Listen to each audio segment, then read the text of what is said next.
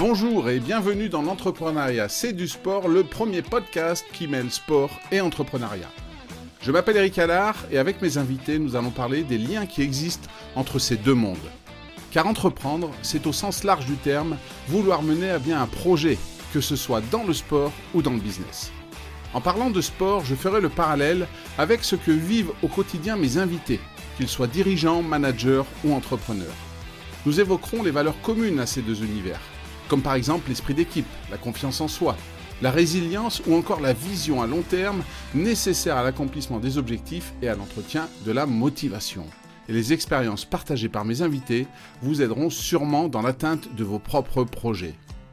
Si l'épisode que vous allez écouter vous plaît, ou ce podcast en général, n'hésitez pas à lui donner 5 étoiles sur votre plateforme préférée, Spotify, Apple Podcast ou Deezer. Vous êtes prêts? Alors c'est parti pour une nouvelle rencontre dans l'entrepreneuriat, c'est du sport. Bonjour et bienvenue dans un nouvel épisode du podcast L'entrepreneuriat, c'est du sport. Mon invité du jour, Kevin Goujon. Bonjour Kevin. Bonjour Eric. Alors Kevin, entrepreneur nantais, euh, tu, as, euh, tu as fondé une marque de, chaussures qui s'appelle Ngo Shoes. Est-ce que tu peux nous en dire un petit peu plus sur quel type de chaussures, euh, qu'est-ce que, quelle est la particularité de, ton entreprise et où tu en es maintenant quelques, quelques années après le début de cette aventure? Ouais, tout à fait. Donc, je suis le cofondateur de Ngo Shoes. On a cofondé Ngo à deux avec un, ami d'enfance. Euh, donc, c'était euh, il y a six ans, en 2017. Alors, on vient pas du milieu de la mode. Euh, on a un parcours un peu atypique puisque moi, je travaillais en expertise comptable avant, en cabinet. Et, et en fait, j'ai eu, j'ai été vers l'entrepreneuriat pour y mettre du, du, sens et, des valeurs dans ce que je faisais. C'est vraiment ça qui, qui m'a motivé, créer un cercle vertueux dès le début de l'entreprise. Et après différents voyages en Amérique latine, j'ai découvert euh, différentes formes de savoir-faire, d'artisanat, et c'est de là qu'est née l'idée. J'en ai parlé à Ronan, et il se trouve que Ronan, lui, a une grande connaissance du Vietnam, puisqu'il a vécu plusieurs années en, travaillant pour une ONG. Et il m'a dit, bah, je connais des coopératives au Vietnam, j'y retourne, ça c'était en 2016, et on a tout construit entre la France et le Vietnam. Mais au moment où il y retourne, ça peut être autre chose que des baskets. Et finalement, c'est des baskets pour deux raisons, parce que fan de, sneakers tous les deux, et puis, bah, euh, gros savoir-faire aussi dans la basket au Vietnam, hein, beaucoup de marques y sont. Euh, et, on, a tendance parfois à l'oublier avec euh, l'essor de la mode et des jeunes marques, mais c'est très technique la chaussure, on a besoin d'un vrai savoir-faire. Maintenant, on ne voulait pas faire de la, basket pour faire de la basket, comme je disais, c'est les valeurs qui nous importaient avant tout.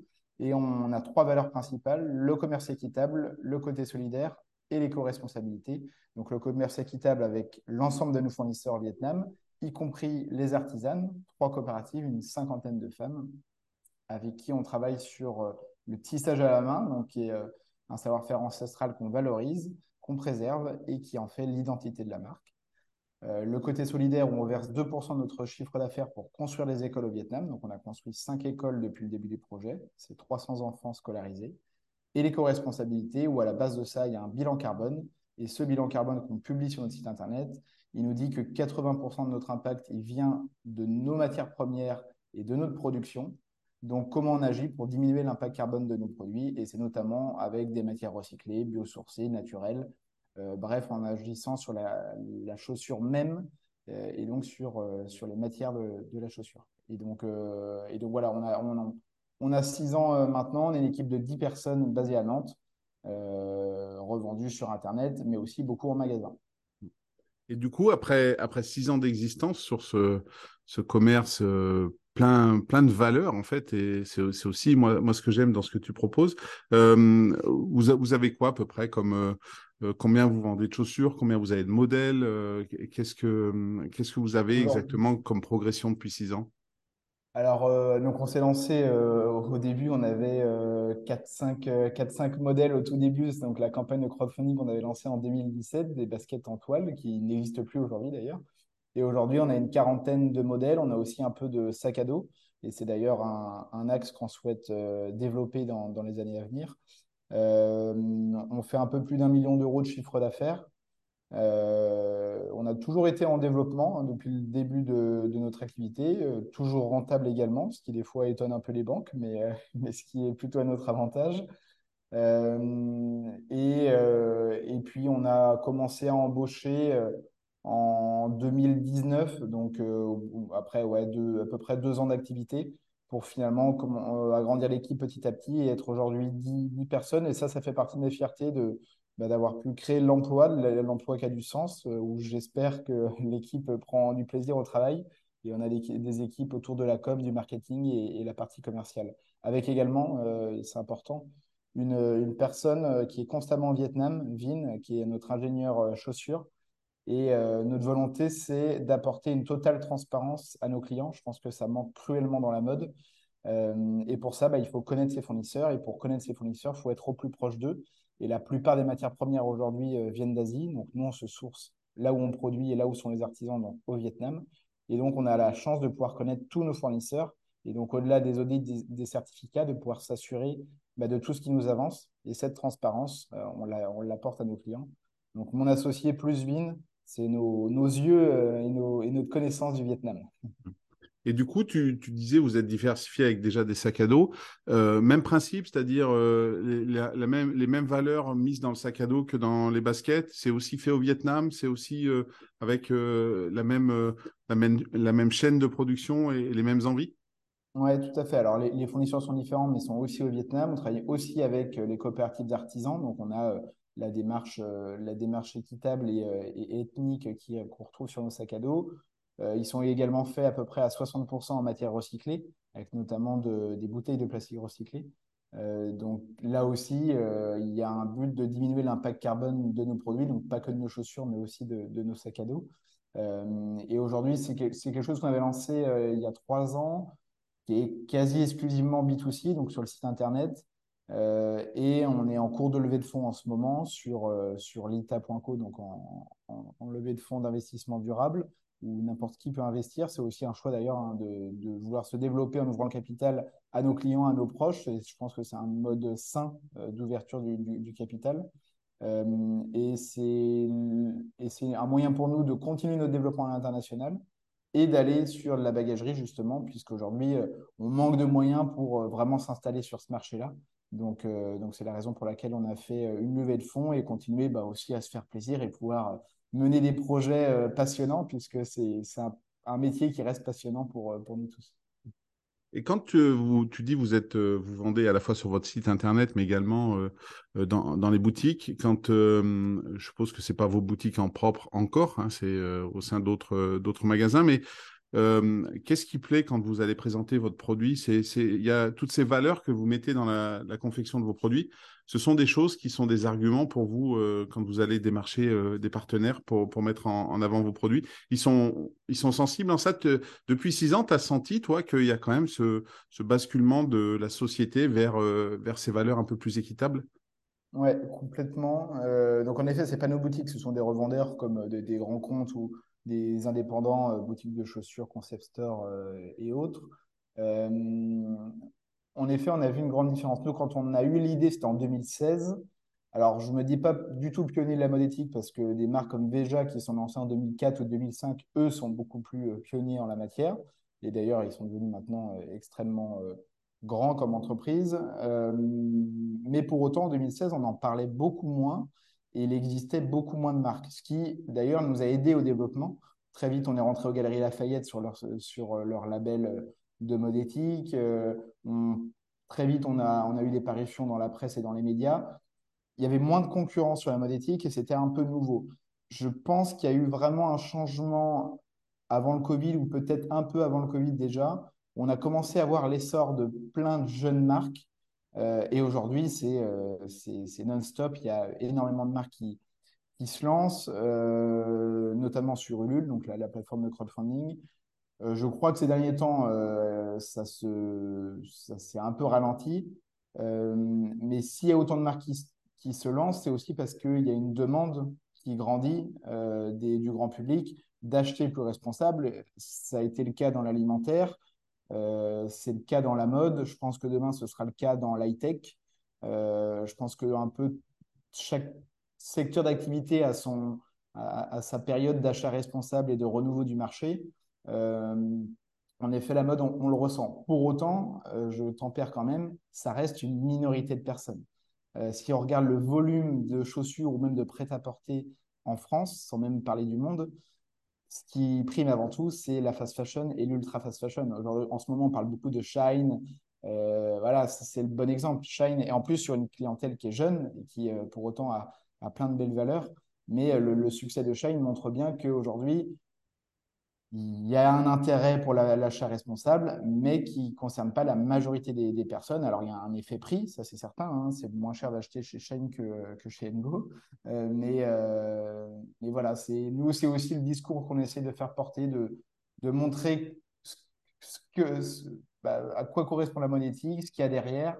Euh, de montrer aussi que bah, une chaussure de monétique, ce n'est pas que 200 euros made in France, il y a aussi d'autres manières d'acheter responsable. Nous, on est entre 100 et 130 euros. Euh, quand on regarde le prix d'une paire de Nike, au final, on est à peu près dans les mêmes prix. Euh, alors, sûrement pas les mêmes marges, mais, euh, à peu près dans les mêmes prix. Donc, donc voilà, c'est aussi notre discours et notre volonté de, faire de la, communication responsable là-dessus. Et vous avez également fait pour vous faire connaître des partenariats avec des clubs sportifs? Ouais, alors euh, là, en effet, ce, qui est marrant là-dessus, c'est que ça faisait pas forcément partie de notre stratégie de marque. Euh, mais souvent, je dis, l'entrepreneuriat, c'est plein de bons moments, mais c'est aussi plein de moments de, stress, des, de pression, des mauvaises nuits. Et je crois que pour tenir, il faut alors déjà garder l'envie, la, passion, la motivation. Et puis, euh, bah, pour ça, des fois, aussi se créer des bons moments. Et, et moi, mes bons moments, bah, moi, je suis sportif, je suis passionné de sport. Euh, j'ai fait du, handball, j'ai fait du tennis, euh, euh, du tennis de table, enfin bref, plein de sports. Alors en ce moment, je fais du, vélo, je suis à fond dans le cyclisme sur route depuis, depuis plusieurs années maintenant. Et, je me suis dit, mais, ça m'a toujours fait rêver le sport. C'est les sportifs, le monde du sport, ça m'a toujours fait rêver. Et je me suis dit, ce serait génial euh, de faire un partenariat avec un club de sport avec Engo. C'était un peu un rêve. Hein. pour moi, c'est inaccessible. C'est sponsor, c'est les grosses boîtes, c'est les, les, PME ou les ETI, mais ce n'est pas, pas les petites TPE comme nous de, de 10 personnes et, d'un million d'euros de chiffre d'affaires. Mais sauf que je pense que qui ne tente rien n'a rien, qu'il faut être audacieux. Et je me suis dit, bah, je suis fan du HBC Nantes, donc le club de handball de Nantes. Euh, je vais contacter sur LinkedIn euh, donc, c'est Thomas, euh, Thomas qui est le, le, responsable partenariat du H. Et puis, on verra. Je l'ai contacté, il m'a répondu, il m'a dit bah ouais, carrément, ça peut m'intéresser, on se rencontre. Alors, j'étais euh, à la H Arena, je l'ai rencontré. Euh, mec super sympa, le feeling est vachement bien passé. Et je lui ai dit bah écoute, je vais être très cash, moi, je n'ai pas d'argent à donner, je ne peux pas mettre de sponsor, mais peut-être qu'on peut, s'arranger sur un autre moyen où nous, on, on, peut personnaliser une paire de chaussures. Avec les motifs ethniques, on pourrait faire quelque chose avec des haches, on pourrait mettre votre logo, bref, on pourrait co-brander la, paire, la faire porter par les staffs et, les joueurs, et puis la vendre chez vous comme chez nous, et puis euh, on partage la marge, on fait 50-50. Vous nous apportez de la com, nous aussi, et quelque part, c'est un deal gagnant-gagnant. Il m'a dit bah, carrément, carrément, recherche euh, des partenariats locaux, des entreprises locales. Euh, le merch, on a envie de le développer, donc ok. Donc entre-temps, on a eu une réunion avec Lionel qui était le DG. Euh, mais en, finalement, en deux, trois réunions, ça a été validé. Et puis voilà, on a lancé le partenariat. Maintenant, ça fait trois ans. On va attaquer la quatrième saison là avec eux. Et, euh, c'est un réel plaisir d'être partenaire du H. Et ça m'a montré, ça m'a confirmé qu'en effet, tout était possible. Et dans la foulée, bah, je me suis dit, bah, allons-y, allons-y euh, sur d'autres sports. Et quand je me suis mis au vélo, je me suis dit, mais ce serait quand même fou d'avoir le Tour de France. Moi, depuis tout petit, mon père est cycliste et je baigne dans le Tour de France. C'est c'est depuis gamin. Donc là, j'ai contacté, mais je pense, une vingtaine de personnes sur LinkedIn de ASO, donc les organisateurs du tour, parce que c'est tellement gros, je ne sais même pas qui contacter. Et en leur disant, on avait fait une blague euh, pour le poisson d'avril, on avait dit la, chaussure à pois rouges, avec des pois rouges. Et les gens avaient dit, oh, ce serait génial, en vrai, euh, en vrai ça, ça, claque et tout. Et j'avais envoyé en fait les screenshots de ça aux gars d'ASO, euh, les gars et filles d'ASO, en disant, bah, regardez, a priori ça plaît, on le fait. Et puis, bon, au début, ça se renvoyait la balle, contact un, tel, un tel, un tel, jusqu'à arriver au bon contact, qui me dit, bah écoute, on arrête notre partenariat avec le coq sportif. Le nouvel équipementier, qui est donc Jules, bah, ils ne sont pas spécialistes de la chaussure. Donc, euh, je leur en parle. Il leur en parle. Jules est OK. En une viso, ça se fait. Et voilà. Et on fait la paire du Tour de France. Je suis invité dans une, dans une voiture à l'étape de l'Alpe d'Huez. Et, euh, je vois tous les, mecs d'ASO, les mecs et filles d'ASO avec, euh, avec les chaussures jaunes et blanches du Ngo Tour de France. Enfin, voilà, juste un, rêve. Donc, comme quoi, bah, c'est, je pense que beaucoup de choses sont réalisables, plus qu'on ne pense. Et puis, et puis bah, voilà, moi, c'est des moments de, plaisir et d'évasion d'allier le sport avec, avec Ngo Shoes. C'est une belle leçon d'entrepreneuriat, comme on dit, entreprendre, ben, que ce soit un projet, une entreprise comme vous avez fait, avec, euh, avec ton compère, euh, ben voilà, moi je dis souvent, euh, quand on ne demande pas, la réponse sera toujours non. Et eh ben voilà, faut demander, faut oser. Et puis c'est vrai qu'aujourd'hui, avec les réseaux sociaux, on a quand même les moyens de, communiquer. Et, du coup, tu as, parlé beaucoup de sport, tu as, cité le handball, le, tennis, tennis de table, le, cyclisme, etc. Mais est-ce qu'il y a vraiment un sport dans, dans lequel tu aurais aimé être un champion? Alors aujourd'hui, je fais du vélo mais j'aimerais pas du tout être cycliste professionnel. Euh, La mort récente de Gino Meder sur le, Tour de Suisse euh, le, prouve. Je, trouve qu'il y a une prise de risque de leur part euh, qui est énormissime, avec des, des descentes à 100 km dans l'école, etc. Donc, je ne serais pas, pas, prêt à prendre ce risque. Je trouve qu'il y a des, des, sports beaucoup plus plaisants à vivre étant professionnel et handballeur professionnel. Je pense que c'est euh, le sport que je choisirais parce qu'il y a l'esprit collectif que j'adore. Euh, euh, même si une victoire en solitaire au vélo, euh, pour l'avoir vécu moi en compétition à mon niveau régional, je trouve que c'est ça procure encore plus de plaisir parce que parce qu'on va la chercher tout seul avec ses tripes. Mais pour autant, l'effet collectif, le partage de bons moments et mauvais moments en équipe est, génialissime. Et puis le handball, c'est un, beau sport avec des belles valeurs. Il y a un respect de l'adversaire, de l'arbitre. Voilà, donc c'est je trouve que c'est un sport qui, est passionnant et si j'avais pu avoir la chance d'être un, sportif professionnel, ouais, je choisirais le, handball. Tu as parlé justement d'équipe dans le handball, même si euh, la joie que, doit procurer, comme tu le dis, euh, une victoire en solitaire sur un vélo, euh, même sans parler du Tour de France, doit être quelque chose d'extraordinaire. Toi, dans ta vision de, construire Ngo Shoes, tu ne voyais pas le faire tout seul dès le départ? Pour toi, c'était une aventure à plusieurs? Ouais, ouais, carrément. Je ne me voyais pas du tout le faire tout seul. Et d'ailleurs, si Ronan m'avait dit non, je pense qu'il n'y aurait jamais eu de, de Ngo Shoes. Euh, parce que je ne me voyais pas le faire avec quelqu'un d'autre que lui, avec qui euh, j'ai pas mal voyagé. On se connaît depuis le lycée. Je savais qu'il avait cette fibre du voyage, du lien multiculturel, de l'aventure. En fait, tout ce qu'on a voulu mettre dans Ngo. Euh, donc, j'ai pensé qu'à lui en créant la boîte. Et, et en effet, s'il m'avait dit non, je n'y serais pas allé tout seul parce que pour moi, l'entrepreneuriat ça se partage. Aujourd'hui, ça se partage avec aussi nos clients, nos, parties prenantes, fournisseurs euh, et salariés. Et puis, euh, et puis c'est tellement dur à porter une création d'entreprise que le faire tout seul, souvent quand j'en croise forcément des, créateurs d'entreprise qui sont tout seuls, je leur tire mon chapeau parce que c'est bah, déjà il y a beaucoup de choses à gérer. Euh, on a la chance, je trouve qu'on avait la chance d'être deux et de pouvoir se partager les rôles et les missions. Et on est très complémentaires avec Ronan. Euh, et puis bah, les bons moments et les mauvais moments, comme dans le sport et donc comme je disais dans le, par exemple dans le handball, euh, on les partage et du coup ça les rend d'autant plus forts. Donc, donc ouais non, je n'aurais pas eu la force de créer une gauche tout seul. Et Ronan est sportif aussi? Ouais, Ronan est sportif. Lui, il, il, fait il, a fait longtemps un sport qui, peut paraître un peu plus atypique, mais qui est un très beau sport, c'est le kayak polo. donc c'est, en fait, on a à côté de chez nous lui, il est de Vertou. Il avait un, étang là au parc du Loiry où, euh, en fait, il y, a, beaucoup de kayaks qui se fait sur la Sèvre. Euh, euh, et, en fait, bah, tu as des, buts en hauteur avec un ballon à la main. Et en fait, tu, fais du kayak et tu passes la balle de kayak en kayak et tu dois marquer dans le but qui est en hauteur. Voilà, ça s'appelle le kayak polo. Il en a fait à, très bon niveau et, et il reste passionné de, euh, de sports de, rame, donc aviron, kayak, euh, voilà, les sports d'eau vive. Il a fait la traversée de la Loire euh, en kayak l'année dernière. Donc, il a toujours été passionné par ces sports-là. Et on a, fait, on a fait un an de handball ensemble. Quand on s'est mis au handball, je me suis mis un peu sur le tard, c'était pendant mes études. On a en fait, on était plusieurs potes à avoir envie de se mettre au hand, mais quand tu commences aussi tard, c'est pas évident d'arriver dans une équipe il faut que tu apprennes les bases, etc. Et en fait, on a créé une équipe de potes, que de potes, euh, au club de Vertou. On avait un entraîneur, on avait eu un créneau le samedi matin, et en fait, on avait commencé en loisir, en niveau loisir. Et ça avait été une année géniale, on avait passé des super moments euh, entre potes.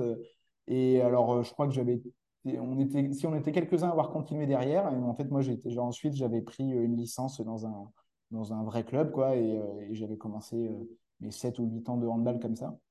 Donc, j'ai joué avec Ronan au hand, et, et personne ne voulait aller dans les buts parce que le, ça fait toujours peur. Et moi, j'étais gardien au foot quand j'étais gamin.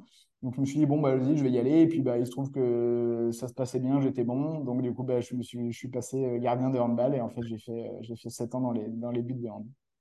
Et, est-ce que tu sens, euh, tu l'as dit, hein, dans le sport comme dans les, entreprises, il y a des succès, mais il y a aussi des périodes un peu plus difficiles. vous avez eu le, vous avez dû subir le Covid, tout ça. Est-ce que tu sens que cet esprit sportif avec Ronan, ça vous aide et, et il y a cette mentalité souvent qu'on associe à ceux qui aiment le sport de, de se combattre, de, de, de s'entraider, de, de, se relever, d'être motivé, de, voilà, de gérer le stress aussi? tu sens que c'est important ça chez Engo Ouais, complètement. Et d'ailleurs, tu vois, quand on a écrit un peu le storytelling des partenariats avec le Tour ou avec le H, quand on a mis en face les valeurs de Engo et euh, bah, de ses clubs, euh, on s'est rendu compte qu'il y avait plein de valeurs communes. Le respect, euh, le travail, le dépassement de soi, la formation. Voilà, c'est autant de valeurs communes. Et en effet, je pense que ça nous sert le, avec, avec Ronan, bah, quand, quand, voilà, quand on fait du sport à, bon niveau, mais pas que, on apprend à, en effet à passer des bons moments, des mauvais moments, à avoir des moments de doute. Euh, dans ces moments de doute, d'essayer bah, de se dépasser, d'aller, de relever la tête. Voilà, je pense qu'il y a plein de liens entre le, en effet entre le sport et le monde de l'entrepreneuriat. Et je trouve, je, je, pense que dans nos personnalités avec Ronan, ça ressort dans l'entrepreneuriat. Et, euh, et, ça nous aide. Euh, et, aussi le côté, euh, le fait qu'on est fan de, de sports qui ont certaines valeurs sur le respect, qui restent des sports authentiques, je pense que ça, ça joue aussi. Si nous, on reste autant authentique dans notre marque, dans nos valeurs, dans ce qu'on a fait, ce qu'on va faire de Ngo, c'est aussi euh, ce lien avec des sports comme, comme le, le hand. Alors, je, ne citerai pas d'autres sports qui, qui, à mon sens, ne rejoignent pas mes valeurs, mais, euh, mais, voilà, je pense que c'est pas pour rien. Euh, et, c'est ce qui fait qu'on est, resté authentique, y compris même dans notre marque. Et euh, si on agrandit le cercle de Ngo, tu l'as dit, vous êtes une dizaine aujourd'hui. Dans, dans, votre recrutement, dans les recrutements, ce sont des qualités que vous recherchez également, ces qualités, ces valeurs. Je suppose que quand on, on s'implique chez Ngo, c'est aussi qu'on a envie de partager les valeurs de l'entreprise dans laquelle on s'investit. Vous, c'est quelque chose auquel vous êtes attentif. On parle souvent des soft skills, des hard skills, et qu'aujourd'hui, les soft skills sont un peu mis euh, en avant dans les recrutements. C'est pour Ronan et vous, quand vous recrutez quelqu'un euh, chez Ngo, c'est quelque chose qui, vient assez vite? C'est hyper important, hyper important, et on les regarde euh, énormément. Typiquement, par exemple, l'école, le, parcours scolaire, je ne regarde pas du tout. Les, études, je, je sais pas que je m'en contrefiche, mais je me dis qu'une école vaut euh, généralement une autre école. Par contre, alors l'expérience, les compétences, est-ce que la personne a travaillé dans la mode? Oui, évidemment, on va regarder les compétences, c'est certain. Après, euh, dans différents profils, ce qui va faire la différence, c'est les soft skills, c'est euh, qui est la personne qu'on a en face de nous en entretien, sa personnalité, sa façon d'être, ses valeurs. Et ça, on le ressent assez vite parce que je ne sais pas si tu as vu je, je, vous trouve très beau, le film avec Michel Blanc, où mmh voilà, bah, des fois en entretien, j'ai l'impression que c'est un peu la même où euh, tout le monde nous dit Ah oui, oui, oui moi j'ai des valeurs et, euh, et, c'est pour ça que je vais venir chez Ngo. Évidemment, personne ne va nous dire qu'ils n'ont rien à foutre de la mode éthique, mais, euh, mais on le cerne très vite. Avec deux, trois questions, on sent quand c'est sincère ou quand, ou quand ça ne l'est pas. et ça, c'est ultra important pour nous parce que si on veut véhiculer nos valeurs, que les gens parlent de la marque avec authenticité et avec vraiment ce qu'on a voulu y mettre avec Ronan, bah, il faut que les gens le comprennent, le ressentent. Et pour ça, il faut que bah, qu'ils le vivent, euh, pas que au boulot euh, de 9h à 18h. Il faut qu'ils le vivent dans leur quotidien, dans leur vie perso, etc. Donc ça, ça, sert. Et du coup, il y a une petite case qui, que j'aime bien. C'est la case hobby ou loisir ou ce qu'on veut du CV où ça en dit beaucoup sur la personne. C'est, euh, alors euh, il y, a, le feeling hein, en entretien, mais avant ça, sur un CV, bah, cette petite case-là, euh, et des fois elle est petite d'ailleurs, et des fois elle est plus grande, les gens qui mettent les voyages qu'ils ont fait, qu'ils ont, certains ils ont été entraîneurs dans un club de sport, ou ils ont été bénévoles dans des, associations, où ils ont fait du sport de haut niveau. bah, tout ça, moi, ça va vraiment m'attirer l'attention. Je me dis, tiens, c'est quelqu'un d'atypique.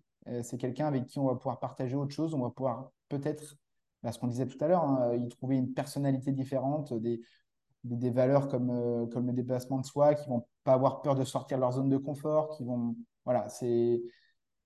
Alors, c'est pas toujours vrai, évidemment, hein, mais, euh, en tout cas, ça, ça, attire mon attention et c'est des choses qu'on, avec, on, en parle en CV, euh, en, entretien, pardon. J'en parle en entretien. Je leur dis, bah, tiens, tu as mis que tu faisais du sport de haut niveau en football américain, c'est en quoi ça consiste, dis-nous-en un peu plus, etc.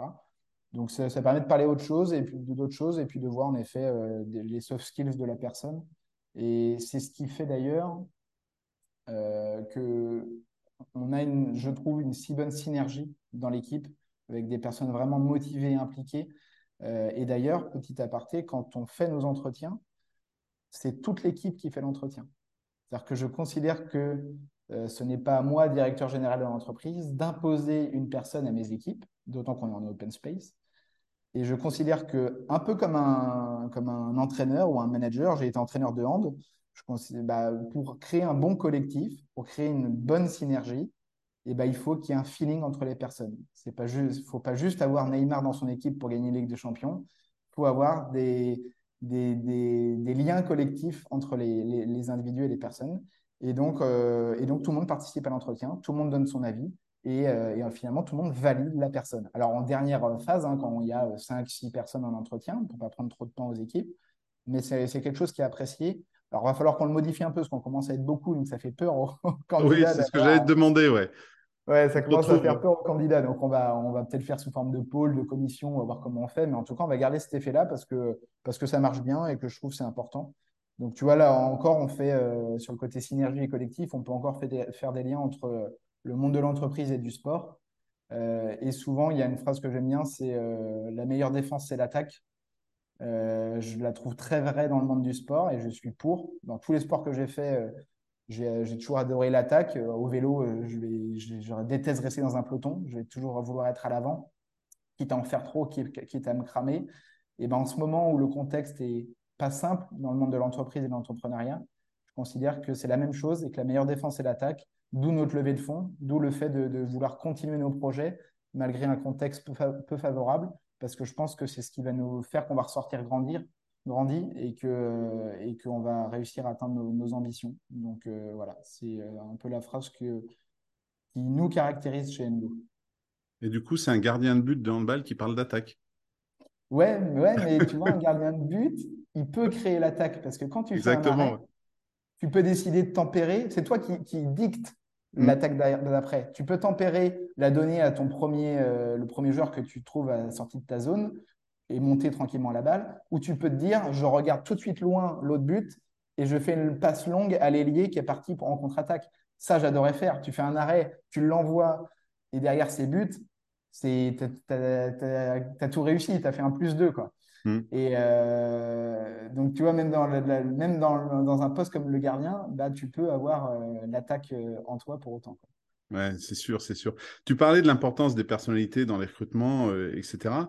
Tu parlais aussi de ta passion pour le sport. Est-ce qu'il y a des champions ou des championnes qui qui t'inspirent ou qui t'ont inspiré. Euh, moi, moi, j'en ai eu dans mon enfance quand je regardais euh, des événements sportifs avec mon père. J'en ai d'autres maintenant. Est-ce que toi, il y, a des champions comme ça qui, par euh, leurs exploits, leurs valeurs, ce qu'ils dégagent, t'inspirent et te, te font vibrer? Ouais, celui qui m'inspire beaucoup, c'est Thibaut Pinot. Dans, hmm le, vélo. le cycliste? Cyclisme sur route, qui est, qui est, un, grand champion, qui a gagné de, de, grandes courses, dont des étapes sur le Tour de France, podium sur le Tour de France.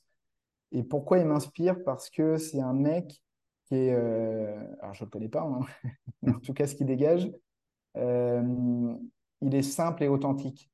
Et y compris devant les médias, il va parler vrai, il va parler avec ses tripes, il court aussi avec ses tripes.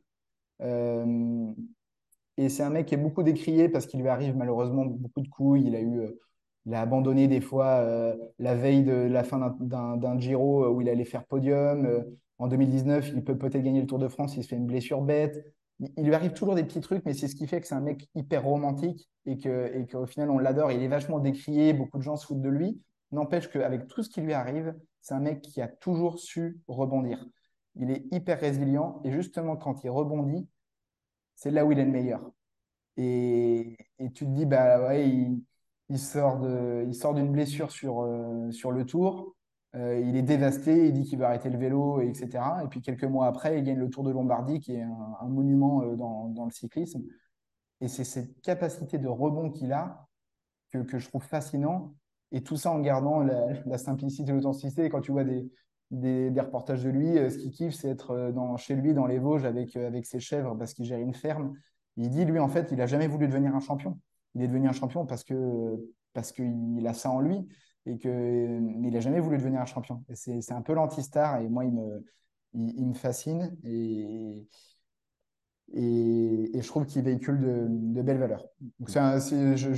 J'adorerais pouvoir le rencontrer d'ailleurs un jour. Mais euh, parce que et, il prend d'ailleurs sa retraite à la fin de l'année, donc ce sera son dernier Tour de France, donc j'ai hâte de voir dans, dans quelques jours maintenant ce que ça va donner. Oui, alors c'est ce que j'allais dire, il faut que tu te dépêches si tu veux le croiser sur un vélo de compétition puisqu'il arrête. Et il sort quand même d'une cinquième place au Giro. Hein. Ouais, cinquième place au Giro et euh, meilleur grimpeur. Bah, tu vois, typiquement, tout le monde l'enterrait. Le monde disait Thibaut Pinot, c'est fini après ses problèmes de dos. Il n'arrivait plus à retrouver le niveau. Lui-même, lui-même, il disait, il était en plein doute euh, quand tu fais plus de compétition pendant des mois, que tu as mal, que et le mec a réussi à revenir, à s'entraîner. Et euh, il arrive sur le, Giro, derrière le Tour de France, le, grand tour le, plus difficile. Il fait cinquième, meilleur grimpeur. Et, euh, dans, ces deux beaux succès, bah, il y a toujours du Thibaut Pinot où il fait deux deuxièmes places, battu au sprint. Et il y a toujours ce côté en lui où tu te dis, mais oh, purée, quoi, ça pourrait être encore plus beau. Et en même temps, c'est ce qui fait la beauté de Thibaut Pinot, c'est qu'il y a des bons et des mauvais moments. Et le moment où il perd contre contre Cepeda, parce que Cepeda a, rien fait, que Thibaut Pinot, il a attaqué cinq ou six fois dans le col, c'est dur. Et en même temps, bah, c'est quand il pète un peu un plomb euh, devant les médias à l'arrivée, bah, c'est du Thibaut Pinot et c'est comme c'est pour ça qu'on l'aime. Et, et, voilà, je trouve que c'est un, un, beau sportif. Et. Moi, ouais, il m'a toujours, il toujours fasciné. Hmm. C'est un, peu un, un Poulidor des temps modernes, même si, euh, comme euh, Poulidor, il a gagné des belles compétitions. Tu, tu l'as vu, hein, tu l'as dit, le Tour de Lombardie, tout ça. Mais, mais c'est vrai qu'il dégage cette authenticité quand on, qui, qui est parfois un peu triste, d'ailleurs, comme tu le dis, hein, quand, euh, quand il se fait mal à la jambe, alors que potentiellement, il est encore en, lice pour gagner le Tour de France et que les Français attendent ça depuis quand même un petit moment. Hein. Le dernier, c'est Fignon, si je me trompe. Bernard Hinault, en 86. Ah non, Ino, as raison, Fignon, c'était 84, 85. C'est euh, Ino, euh, c'est un peu comme Noah, quoi. Ça, ça fait un petit moment qu'on n'a pas eu un vainqueur du Tour de France. Euh, donc, donc voilà, c'est vrai que cette authenticité, cette fraîcheur, et puis, et puis quoi qu'on en dise, il a quand même un sacré palmarès, quoi. Ouais, ouais c'est ça. C'est que pour ça des fois, je trouve ça. les Français sont durs avec, de toute façon, avec leurs sportifs. Ils en attendent beaucoup et as l'impression que quand ils font bien, ils sont quand même euh, critiqués. C'est, euh, Arnaud Desmar, il a 100 euh, victoires chez les pros, il gagne sur le Giro, etc. Et non, sous prétexte qu'il n'a pas eu un maillot vert sur un tour ou qu'il n'a pas gagné sur le Tour de France, eh ben on, va le, on va le critiquer. Thibaut Pinot, parce qu'il n'a pas réussi à gagner un Tour de France, on va le critiquer. Mais il y en a un dans le, dans, dans le monde qui peut gagner le Tour de France une fois par an. Je veux dire, c'est pas donné à tout le monde et pour autant, il a gagné plein de belles courses. Ça reste un, immense champion et on peut être fier d'avoir un champion comme ça côté français. Et, quand on voit d'ailleurs en ce moment le tennis, euh, où on n'a rien à se mettre sous la dent. Euh, je parle même pas de gagner Roland Garros, là encore, c'est unique et c'est destiné à peu de personnes, mais on, est quand même dans une phase un peu creuse du, tennis français. Bah, satisfaisons-nous de, des belles victoires qu'on a dans les différents sports et attendons pas toujours d'avoir le top du top, le, Roland Garros, le Tour de France c'est bien d'être exigeant, mais euh, il faut aussi avoir conscience que bah, c'est euh, le monde entier qui se bat pour un tournoi une fois dans l'année. Mmh. C'est vrai que bah, c'est aussi un peu comme dans le monde de l'entrepreneuriat. Hein, euh, tu l'as dit, quand vous avez lancé Engo, ben, il y avait beaucoup moins de, marques en mode éthique. Aujourd'hui, c'est une tendance sociétale, une, tendance aussi en termes de, demande. Donc, il y, a, de plus en plus de personnes qui vont là-dessus toi, en, tant que manager, tu dis Ngo grossit. tu, tu crois qu'il va y avoir un moment peut-être où tu auras une difficulté à, garder ces, valeurs? Si, imaginons, dans 4, 5 ans, vous êtes 40, 50, 100, tu, comment, tu vois le, futur de ce côté-là en termes de, valeurs et, ce qui a permis de fonder Ngo? Tu, crois que ça va être... Vous allez avoir des difficultés quand même à garder ces, principes? Je ne pense pas. Je pense pas qu'on va avoir de difficultés à garder nos valeurs parce que c'est la marque a été créée pour ça et elle est ancrée euh, sur ça. Donc, je ne pense pas. Et après, euh, tout dépend des choix qu'on fait. Mais tu vois, quand on sait, euh, avant de se lancer dans cette levée de fonds, et normalement, qui dit levée de fonds dit bah, un développement, une croissance, et donc en effet, une équipe plus grande. bref, on va passer un nouveau cap. et donc là, on prépare les cinq prochaines années. Et ben, on s'est questionné sur notre rôle de dirigeant d'entreprise avec Ronan. Et, et il y a encore quelques temps, je pouvais dire que bah, moi, j'étais très bien avec une équipe de 10 personnes, je voulais pas plus. Euh, et tu vois, j'ai un peu changé euh, d'avis là-dessus. Et justement, au contraire, je suis prêt à, assumer ce rôle de, bah, de nouveau chef d'entreprise, une entreprise peut-être euh, un peu plus, plus grande, avec bah, forcément, ça change la dynamique, la structure. Donc, c'est pour ça qu'on s'est lancé dans cette levée de fonds, mais sans sans se dire qu'on allait renier nos valeurs, bien au contraire, en se disant que euh, les budgets supplémentaires allaient nous aider à aller plus loin. On va avoir plus de budget dans la RD, plus d'innovation, plus de tests. On va pouvoir peut-être être, je, l'espère, pionnier dans, la transparence, dans la mode et être précurseur là-dessus. Voilà, ça va au contraire nous donner davantage de force et renforcer nos valeurs euh, plutôt que, plutôt que l'inverse. Euh, en tout cas, c'est ma conviction. Et c'est aussi pour ça d'ailleurs que quand on a dit OK, on fait une levée de fonds nouveau capital, on n'a pas souhaité travailler avec un, fonds de pension euh, américain. Enfin, je, je, grossis le trait exprès. Mais ce que je veux dire par là, c'est que dans notre façon d'ouvrir le capital, on a souhaité le faire avec des hommes et des femmes qui partagent nos valeurs et qui rejoignent euh, l'idée qu'on a voulu euh, bah, créer de Ngo Donc, on, a, on, va ouvert, on a ouvert le capital à des business angels de la région, locaux, nantais, des gens qui nous connaissaient déjà ou pas, mais voilà, qui, voulaient, qui, sont sur l'écosystème nantais. Euh, on l'a fait aussi, donc c'est en cours en ce moment sur lita.co, donc qui est une plateforme d'investissement durable, euh, où on est en campagne de crowdfunding, on ouvre le capital à qui veut, à partir de 100 euros.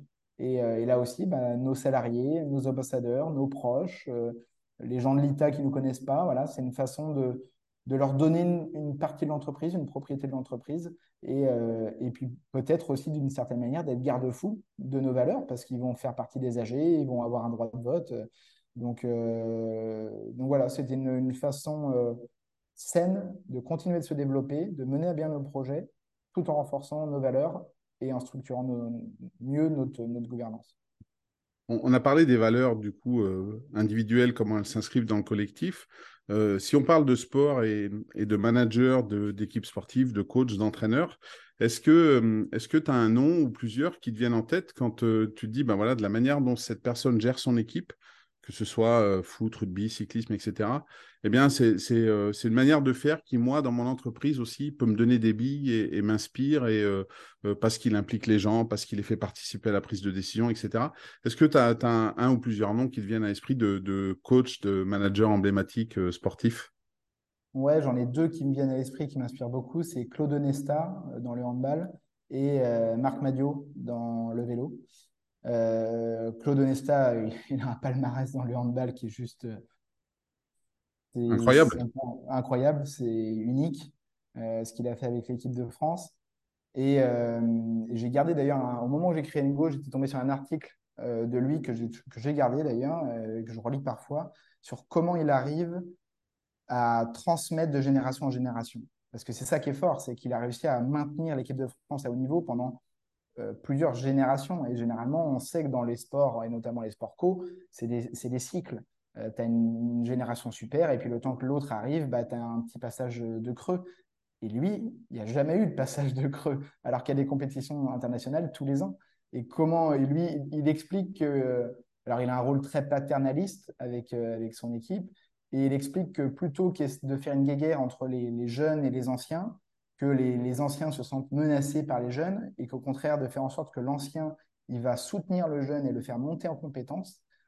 et ben, c'est plutôt lui qui va, qui va se mettre en, porte-info. C'est lui qui va, euh, qui va prendre sur lui euh, les éventuelles critiques et, euh, qui, va avoir, qui va assumer les mauvais, les, mauvais les, rôles, les choix durs, les, les, choix qui peuvent être incompris des joueurs, de manière à ce que s'il est, un choix, est dur avec le jeune, ce soit l'ancien qui aille voir le jeune et qui lui dise écoute, t'inquiète pas euh, il est comme ça, tu verras, euh, moi aussi je suis passé par là, voilà.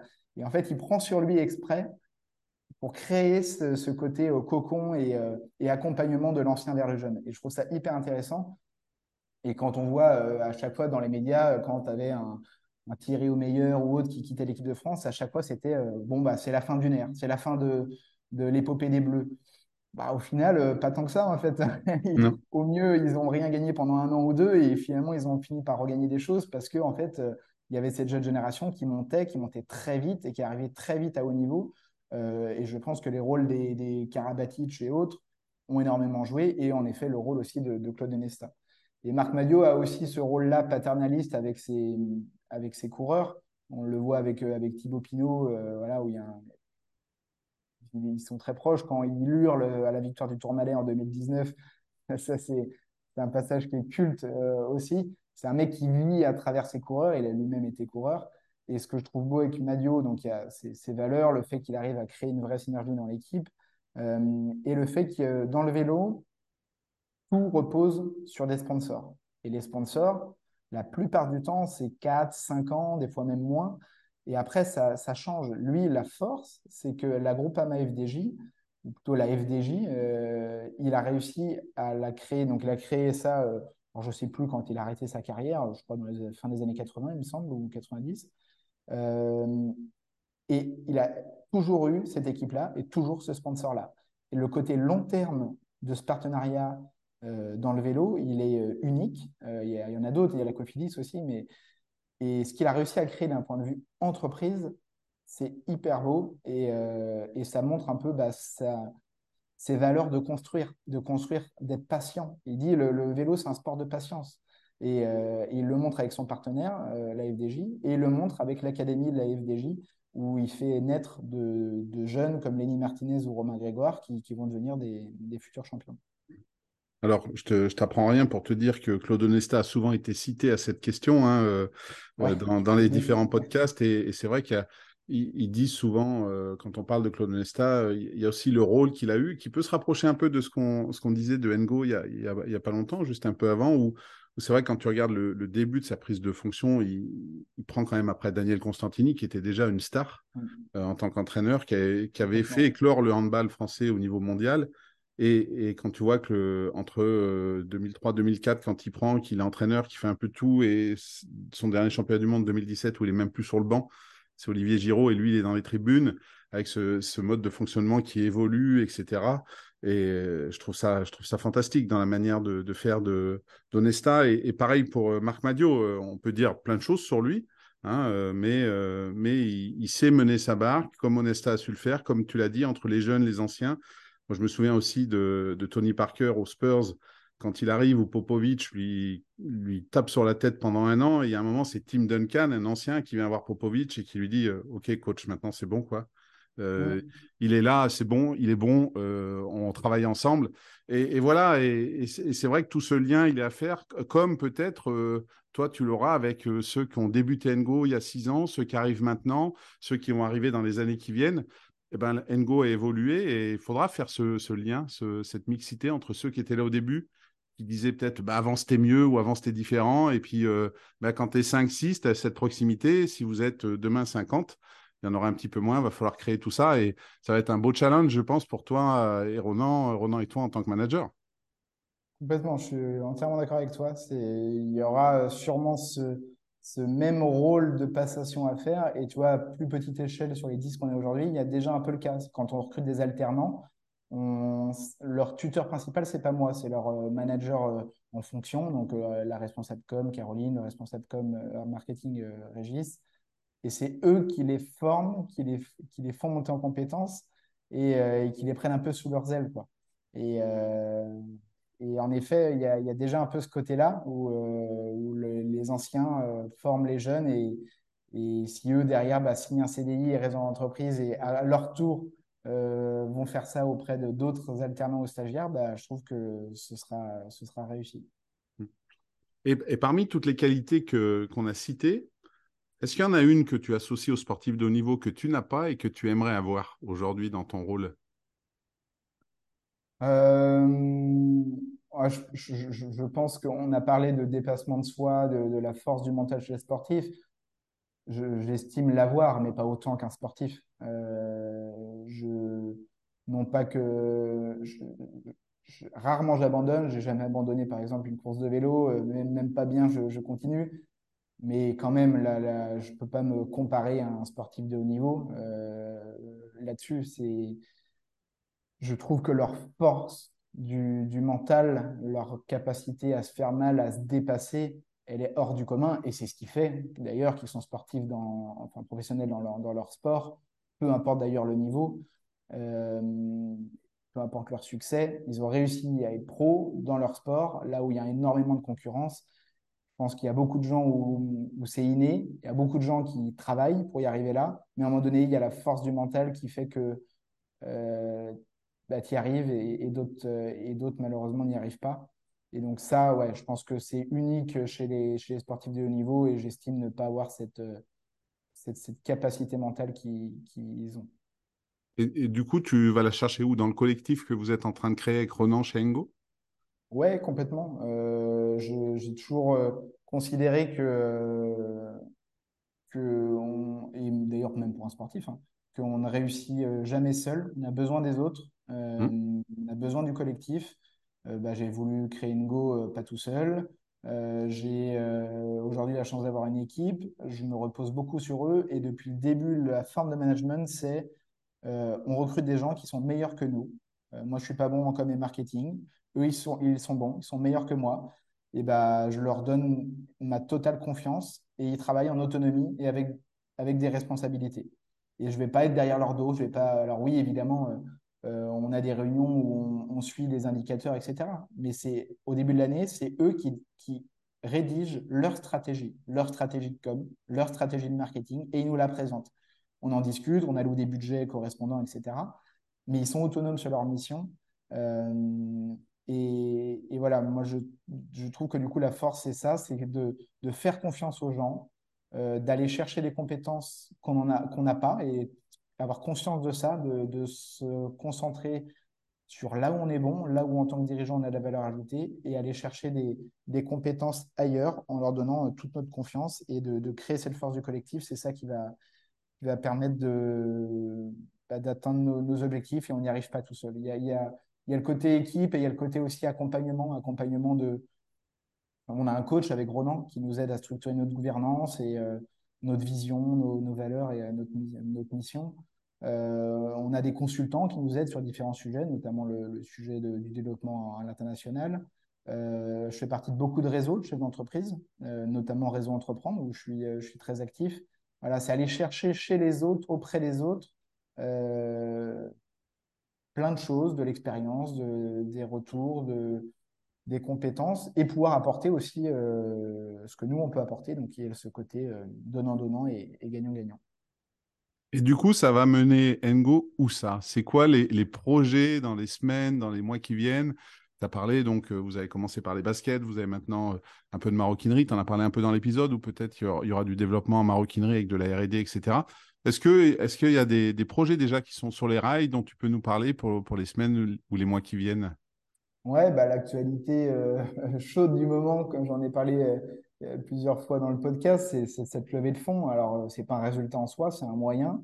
Euh, la levée de fonds, elle devrait nous amener jusqu'au 31 juillet 2023. Euh, normalement, ça devrait être la date de fin de campagne de l'ITA. Euh, et on souhaite lever 1 400 000, donc 600 000 en, capitaux propres et 800 000 en, dette, pour trois choses. Notre développement international. Aujourd'hui, on fait un quart de notre chiffre à l'export, surtout sur la zone germanophone. on est sur le point de, je l'espère, signer un contrat de distribution en Australie. Euh, et, c'est le premier axe de développement à l'international qu'on souhaite mener. Euh, la bagagerie, on en a un peu aujourd'hui, mais on a envie de, créer une plus large gamme innovante et en lien avec la mobilité douce, parce que beaucoup de nos clients sont urbains et utilisent la, mobilité douce. Donc, on veut, on veut faire cette passerelle-là. Et, et, la troisième chose, c'est l'innovation, la R&D, aller plus loin en matière de, bah, chercher à diminuer l'impact carbone de nos produits, aller plus loin sur euh, l'innovation sur les matières premières, sur la transparence aussi euh, euh, qu'on souhaite donner à Engo et, être un peu, bah, mettre un, peu un coup de pied dans cette industrie de la, de, la mode qui est très opaque et donc essayer d'être un peu, je l'espère un jour, un exemple en matière de transparence. Et voilà, toutes ces choses-là, c'est ce pourquoi on a voulu faire cette levée de fonds. Euh, et euh, du coup, bah, tous ceux euh, qui ont envie d'investir chez Engo le peuvent jusqu'au 31 juillet, donc sur lita.co à partir de 100 euros. C'est un investissement qui est, qui est défiscalisable et, qui permet de rejoindre bah, une entreprise avec des valeurs, avec, je l'espère, une plus-value le jour où bah, les gens voudront sortir et vendre leurs actions parce que l'entreprise se sera développée. Et puis, on veut, euh, leur donner un accès un peu euh, VIP, membre privilégié en tant qu'actionnaire, donc avec, euh, tout un tas d'avantages. donc, je laisserai ceux qui sont intéressés d'aller voir la page sur lita.co pour en savoir plus. Mais voilà, je, je, fais cet appel à ceux qui veulent nous rejoindre, rejoindre l'aventure Engo qui dure maintenant depuis six ans. Et il y en a encore plein de beaux projets à mener sur les prochaines années, et notamment avec le sport, puisque alors ça, je ne peux pas encore le, dire euh, officiellement, mais euh, à partir de 2024, on aura un nouveau partenariat dans le sport euh, sur du co-branding dans un sport où on n'est pas encore. Donc c'est ni le handball ni le vélo. Un sport, voilà, un club de, de haut niveau et, et, dont on est très fier. Donc hâte de pouvoir communiquer dessus. Eh bien, écoute, de toute façon, comme d'habitude, je mettrai dans la description de l'épisode tous les liens, à la fois pour euh, Engo, pour la levée de fonds, pour la boutique. Et puis, euh, comme ça, on pourra suivre aussi sur euh, les réseaux sociaux toute l'avancée de ces fantastiques aventures entreprises avec de belles valeurs. je te remercie beaucoup, Kevin, pour cet échange. Avec plaisir. Merci à toi, Eric, pour, pour l'invitation dans ton podcast. J'ai été ravi et je trouve le format très original. Donc, j'ai passé un super moment. Et puis, euh, puis on, va suivre ça. Et puis moi, j'ai la chance d'être nantais, donc on va bientôt se, rencontrer autrement qu'en visio. Et je viendrai vous voir dans, votre open space pour rencontrer ton équipe. Ça me fera très plaisir d'échanger avec vous et de, voir tout ce que vous produisez, etc. Mais promis, si euh, j'ai des petits secrets, je ne les dévoilerai pas euh, avant que ce soit vous qui le fassiez. En tout cas, ben, merci pour tout. Merci à tous les auditeurs. Vous aurez tous les liens comme d'habitude. Et je vous donne moi rendez-vous très vite pour un nouvel épisode de l'entrepreneuriat, c'est du sport.